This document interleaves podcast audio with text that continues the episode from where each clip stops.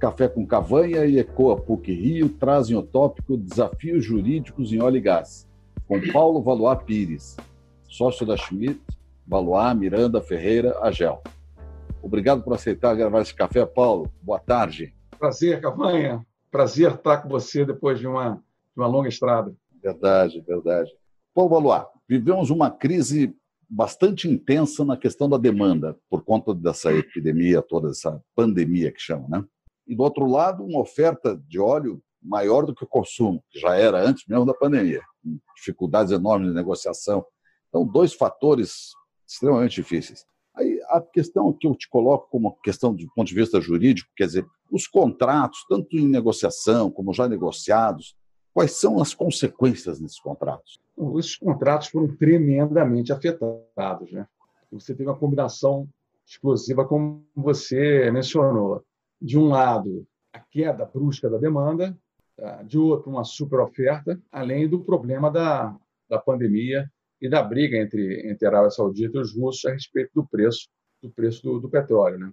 Então, quer dizer, o Brent teve uma queda fenomenal. Foi a maior queda dos últimos 17 anos.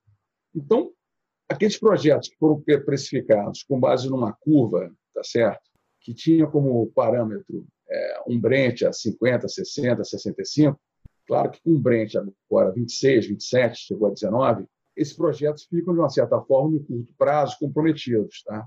Então, o efeito é danoso. Ele é danoso para os contratos que foram, por exemplo, recentemente celebrados com a Petrobras. Claro que foi bom para a Petrobras, porque a Petrobras vendeu alguns ativos é, com base em um outro patamar de preço, patamar de preço do ano passado, e talvez não tenha sido tão bom para quem comprou. Tá? Por quê? Porque para quem comprou, a curva, principalmente um ativo de upstream, a curva é completamente diferente, tá certo?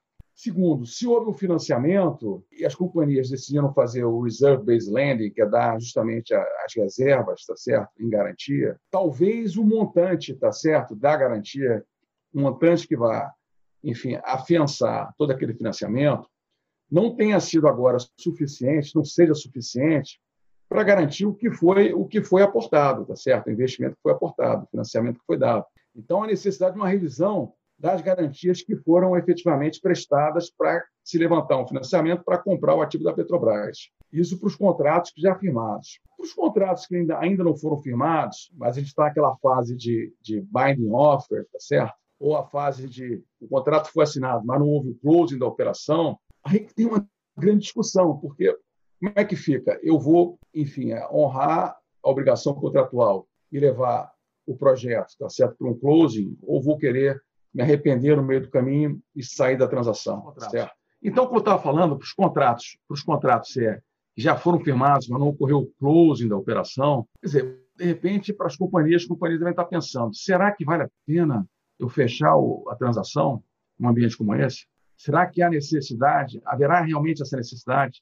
Será que eu posso sair dessa transação pelo fato de ter ocorrido um evento de força maior, um evento totalmente é, fora do controle das partes, imprevisível, excepcional, um evento que é, criou, de uma certa forma, uma onerosidade excessiva para quem está comprando, tá certo? Então, portanto, é, esse, esse potencial comprador ele deseja um reequilíbrio contratual, um evento que ninguém de boa fé pensou que pudesse ocorrer uma loucura como essa. Então, se você está nessa situação, que você assinou o contrato, mas o closing da operação ainda não ocorreu, você tem mecanismos jurídicos, está certo, para tentar rever um pouco essa situação. Porque não é justo para quem, quem assinou o contrato com base numa premissa e no meio do caminho essa premissa ela muda completamente em função de um evento de força maior, tá certo? Que a pessoa continue a ficar obrigada é, com relação a parâmetros, tá certo, de, de negócio que estão completamente é, é, diferentes de agora, né? Agora, então, quer dizer, essa relação que você está falando é mais entre fornecedores e, e empresas de óleo ou mais entre empresas de óleo nas suas transações de produtos? Tanto entre empresas de óleo, tá certo? entre empresas de óleo, Petrobras e seus, seus parceiros, tá certo? enfim, empresas privadas, tá certo? Sempre que haja uma compra e venda, como também eh, em relação aos operadores e os suppliers, né? porque eh, o supplier ele pode estar comprometido com um determinado preço, tá certo? E se esse preço não é um preço pré-fixado, é um preço pós-fixado, é, você tem um cenário diferente também, certo? como o próprio operador que se comprometeu a pagar um, um daily rate no contrato de drilling, não sei, de 500, 600, tá certo? mil dólares por dia, o que acontece? Num ambiente como esse, talvez esse, esse daily rate seja excessivo. Então, você tem uma série de situações jurídicas muito complexas, entendeu? O que é a força maior? A força maior é um evento totalmente fora do controle das partes, imprevisível, quer dizer, não pode haver qualquer previsibilidade em relação à ocorrência desse evento. De fato, enfim, ninguém, ninguém é de boa fé é, poderia, enfim, imaginar uma loucura como essa. E é um evento que impede uma das partes de cumprir a sua obrigação, tá certo? E esse conceito de força maior está intimamente associado ao conceito de onerosidade excessiva, que é basicamente o seguinte: olha, um evento também extraordinário, fora do controle das partes, ele criou uma situação tão onerosa tá, para uma das partes, que fez com que essa parte não possa cumprir a sua obrigação contratual. Então, a onerosidade excessiva no Brasil também pode levar até o término da relação contratual. É um fundamento jurídico para se terminar uma relação contratual que é, de fato, prejudicial para uma das partes. Então, eu acho que está mundo um pouco nessa fase. E pode ser alegação, Paulo, de qualquer dos lados, essa questão da, da força maior e de da. De qualquer dos lados, de qualquer dos lados. Desde que, enfim, a parte que alegue comprove que efetivamente esse evento de força maior ou esse evento que causou onerosidade excessiva não foi não foi trazido por ela. Ela não teve qualquer qualquer envolvimento, como é o caso, na criação de uma pandemia, na criação, enfim, na, esse problema entre Rússia e Arábia Saudita ou a própria demanda do preço demanda do petróleo, tá certo? O primeiro então, passo é um delicado. O primeiro passo o que, é? Uma tentativa de negociação e depois sobe a escala de dificuldade para arbitragem, etc. Não? É, a primeira coisa eu acho que é aquele velho aplicação daquele velho adágio jurídico, né?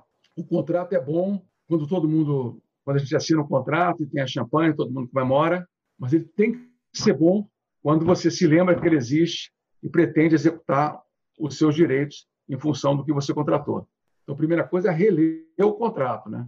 Rever o contrato, ver exatamente o que foi o que foi contratado, ver qual foi a intenção das partes no momento da celebração do contrato, olhar se realmente a parte está protegida por um evento de força maior, por um evento de, de onerosidade excessiva, se há algumas excludentes, tá certo? Você pode, algumas vezes alguns contratos prevêem exclusão de alguns eventos de, que normalmente seriam caracterizados como eventos de força maior, mas há uma, uma previsão excludente, uma excludente em relação a determinados eventos.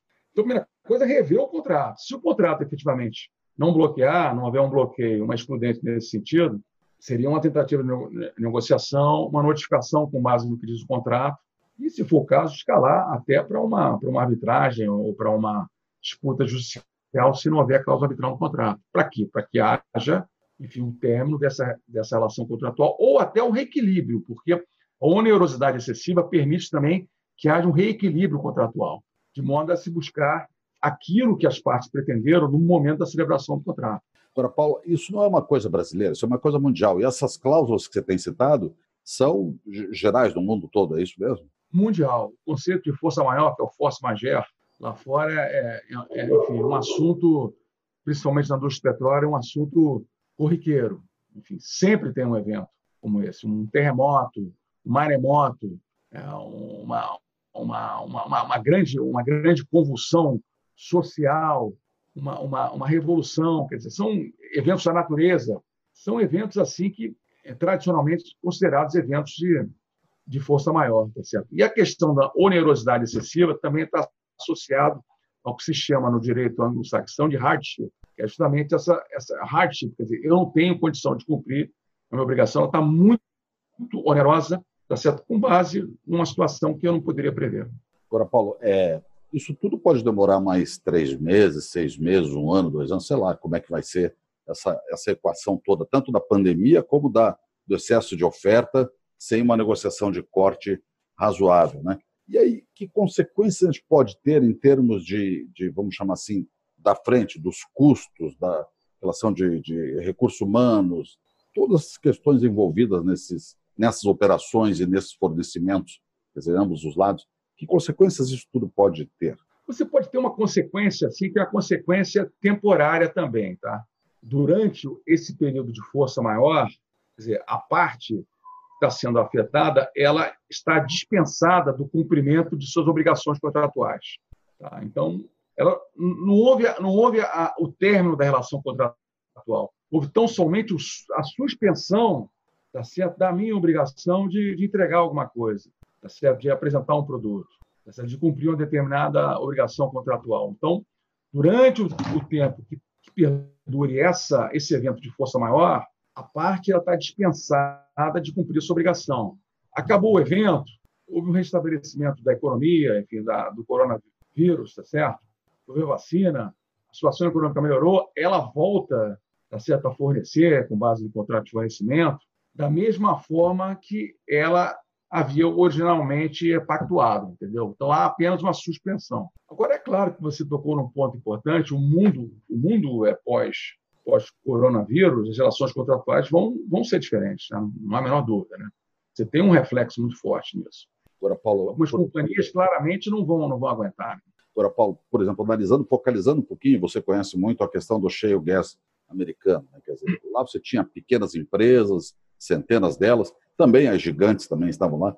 Como é que isso lá deve estar acontecendo em termos contratuais? É, o cheio, na verdade, a indústria de cheio, Cavanha, a gente sabe muito bem, ela, ela vem sofrendo já há um tempo. Né? No passado, você teve uma, uma apresentação recorde de, de pedidos de reorganização judicial, de pedidos de recuperação judicial dos Estados Unidos. Ou seja, a maior parte das companhias tentaram obter, algumas obtiveram proteção pela lei norte-americana, tá certo? Porque eles estão passando justamente por um problema de, de enfim, de larga, de uma grande proporção econômica financeira. Então, portanto, elas procuraram proteção com base em conceito de reestruturação financeira, reorganização, reorganização financeira, recuperação judicial, Chapter 11, etc. Então, era uma indústria que já estava, é, de certa forma, combalida em função da precificação, que era uma precificação maior do que a atual. Com o declínio dessa, dessa com o declínio do, do preço abrupto, do WTI, né, nos Estados Unidos, o que, que aconteceu? Essas empresas, se elas estavam na beira do precipício, elas passaram a. elas pularam no precipício. Né? Então, algumas dessas companhias, de fato, não vão conseguir, não vão conseguir é, sobreviver né? se, esse, se esse evento perdurar. Né? Por quê? Porque você tem, você compromete a sua produção, porque não vale a pena produzir se você está tá pagando mais para produzir do que efetivamente o que você pretende receber pela venda do óleo, tá certo? É. Segundo, os seus financiamentos também são, são, é, é, são acelerados. Tá? É cláusula de acceleration que a gente chama. Sempre quando que tem um evento como, como esse, a companhia ela tem, ela se encontra numa situação de solvência complicada, os financiamentos, os empréstimos, eles, eles são acelerados. Então, tudo aquilo que era que, é, que deveria ter um vencimento para frente, quando você tem um evento como esse, esse, os eventos de maturação de pagamento de juros, etc., e de principal, são antecipados. Então, a situação complica mais ainda. Para projetos novos, uma companhia sem, sem uma, uma sem solvência financeira, econômico-financeira, é muito difícil levantar dinheiro no mercado. A gente sabe que trabalha com, com enfim, com roadshow, com, com levantamento de, de, de, recursos, sabe que mesmo com a companhia, é, enfim, decentemente, é bem organizada, tá certo? Solvente, se você não tem uma produção acima de 30 mil barris de petróleo, o mercado financeiro está praticamente fechado para você, de dívida, tá certo? De equity também é complicado, né? Porque, enfim, a não ser que você consiga arrumar um private equity que vai fazer um investimento muito específico que vai te dar uma rentabilidade X em relação àquele campo. Mas mesmo assim, nesse contexto é, de cheio, que você que é uma empresa que a gente sabe que tem uma alta rotatividade, né? Os equipamentos são, são, são, são, são são rotáveis, tá certo? Você tem uma, uma o equipamento hoje está aqui, tá certo nesse campo, no dia seguinte está no outro, quer dizer, ele vai, ele vai, ele vai perfurando, né? Vai perfurando. Sequência não é, não há uma estabilidade, né? como por exemplo uma uma, uma uma exploração e produção offshore, que você tem aquele guarda-sol, você tem, enfim, o rig, ele fica ali, né? Na parte, na parte de, de cheio, você tem uma grande rotatividade, rotation. Então, tudo isso faz com que a situação se torne muito complicada né? para as empresas de, de cheio. Agora, Paulo, a gente tocou um pouquinho antes na questão dos fornecedores, né? Quer dizer, eles devem sofrer dez vezes mais do que as empresas de óleo, quem sabe, porque eles têm vários clientes. Então, todos os clientes que eles tinham começam a ter aí suas derrubadas de, de demanda, né? E, e, e, essas desistências e negociações demoram. Quer dizer, quando houver uma retomada, possivelmente eles não estejam completamente habilitados a retomar os serviços na hora, na hora certa. Né? Então, como é, que, como é que se enxerga esse ecossistema todo complexo dos fornecedores recebendo essa grande carga de redução de, de demanda, de falências e tal, e depois os processos contratuais tendo negociação, e aí na frente tendo que retomar, logo depois que tomara seja rápido, as atividades mais, mais intensas novamente. A situação fica dramática, basta ver o resultado de, dos grandes suppliers, né? Schlumberger, Halliburton, todo esse pessoal, o resultado do primeiro trimestre agora, enfim, 2020 foi um resultado muito complicado para eles, né? Enfim, todas as companhias, os grandes suppliers que têm, têm ações em bolsa sofreram muito, né? preço, a valorização, o market cap das companhias desabou. Tá? Isso por quê? Porque como os projetos, enfim, entraram numa, num, num, num módulo, tá certo, de, de espera praticamente, tá? e sendo que outros já se encontram em fase de, de produção, etc. Ainda assim, esses estão passando também por uma revisão, uma, uma, uma revisão do, do, preço cobrado pelo serviço. E quando também há também o problema da inadimplência, né? exceto para aquele fornecedor, que é um fornecedor enfim, fantástico, que a companhia de petróleo precisa realmente muito dele, a primeira coisa que a companhia está com problema é cortar pagamento de fornecedor, ou atrasar. É um pouco a lei da selva, da sobrevivência, infelizmente. Então, se tem alguém que está efetivamente sofrendo muito, é a cadeia de supplier, né? que de fato já vem sofrendo né? desde, a, desde a Lava Jato. Né? Desde é. a Lava Jato, eles tiveram uma queda brutal. Né? Já, já teve esse problema, já convive com o problema. Né? Já convive com o problema todo problema relacionado à Petrobras, etc., eles sofreram muito, e outras companhias também. Aí, quando estavam começando a melhorar, tá certo? A partir do, do ano passado, basicamente, né? Do ano passado, desde o antigo governo Temer, que as coisas começaram a, a evoluir um pouco mais, as rodadas começaram a ocorrer, etc. É, o preço melhorou, é, houve uma reestruturação muito importante na Petrobras, quer dizer, e os outros operadores manifestaram um certo interesse de, de, de retomar aqui, de participar do, do Brasil, tá certo? Mas o que aconteceu? Agora assim, uma, uma, uma espadada neles, tá certo? Enfim, está passando por uma crise, uma crise fenomenal. Paulo, tem um ponto que me chama muito a atenção e a sua opinião é super importante, quer dizer, a questão da postura do órgão regulador frente a essa situação toda, sobre tudo isso. Né? Dizer, o que, que o órgão Eu regulador acho... tem que fazer e, e, e, se perdurar mais? Quer dizer, quais são as ações principais? Bom, primeira, eu, o órgão regulador, ele, nesse momento, momento de dificuldade, existe uma premissa massa, né?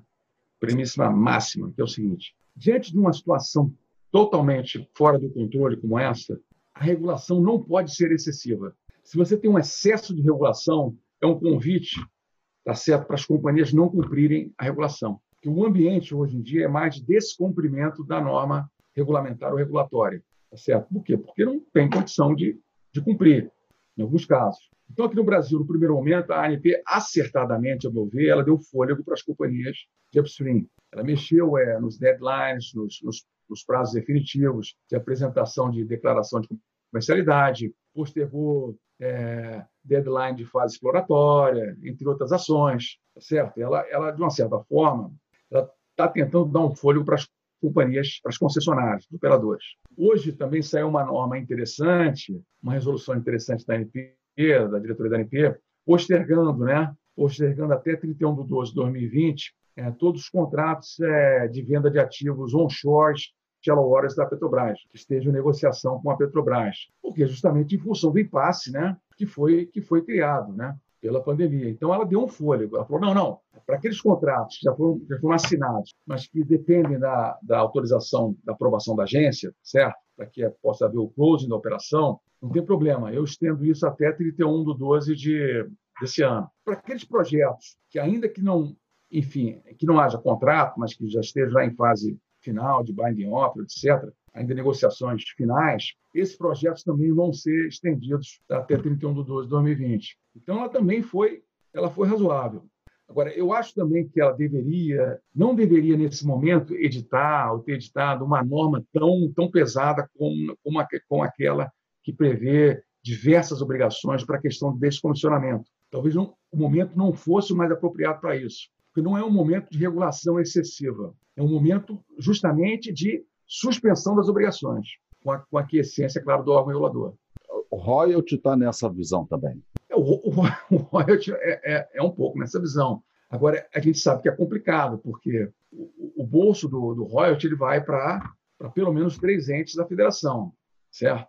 Então, é, entes que já, que já estão com a receita super convalida em função do preço de referência tá certo? do petróleo adotado pela ANP para que haja o cálculo do, dos royalties. Tá certo? Então, o que se esperava receber no ano passado, Cavanha, não é muito menor do que vai se receber esse ano, entendeu? Porque o preço médio do petróleo é muito menor. Então, quer dizer, o, o, o titular do royalties, tá certo? o beneficiário do produto do royalties, que é basicamente o Estado lá do censo, ele já está tá muito prejudicado. Né? Então, se se se tem uma, uma visão de que não, vamos congelar, suspender a, a, o recolhimento dos royalties, é uma discussão, eu acho, politicamente muito complicada nesse momento, a meu ver, pelo que eu conheço de Brasil. Né? Agora, Paulo, o que um gestor de uma empresa de petróleo deve fazer nesse momento? Quais são os grandes, vamos chamar assim, drivers de, de, gestão no momento de crise como esse, do ponto de vista contratual e dessa relação com, os seus pais? Eu acho que aí vai depender um pouco da situação, da situação de caixa da companhia. Tá? Se a companhia, ela, dentro do possível, ela está bem, ela pode trabalhar com o NPV de um projeto que é negativo durante um tempo, ela pode conviver com essa situação. No médio prazo, o NPV se torna positivo ela confia de que, efetivamente, o preço do, do óleo vai para frente nos próximos, sei lá, 12, 24 meses. Então, ela, ela acumula uma perda, ela sai com uma perda em um determinado momento, mas ela confia que o projeto está bom, tá? E ela tem caixa para suportar essa situação. Então, ela mantém o projeto. Agora, se você, se a companhia não, não estiver nessa situação, então é aquela situação que ela tem que repensar, ela tem que reavaliar o projeto. Se o projeto já não tinha um NPV bom no momento, o D0, antes da crise, então agora o NPV dele é muito pior. Então, talvez seja o caso de se aplicar aquela massa do stop loss, né?